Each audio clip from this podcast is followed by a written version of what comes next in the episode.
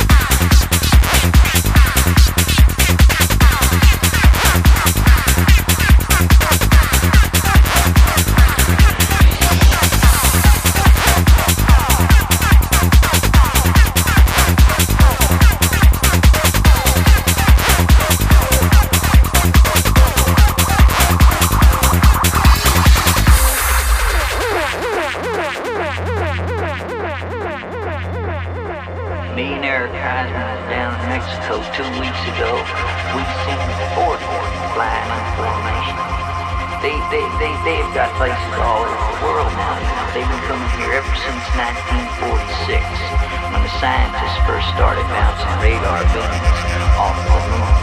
And they have been living and working among us in vast quantities ever since. The government knows all about it.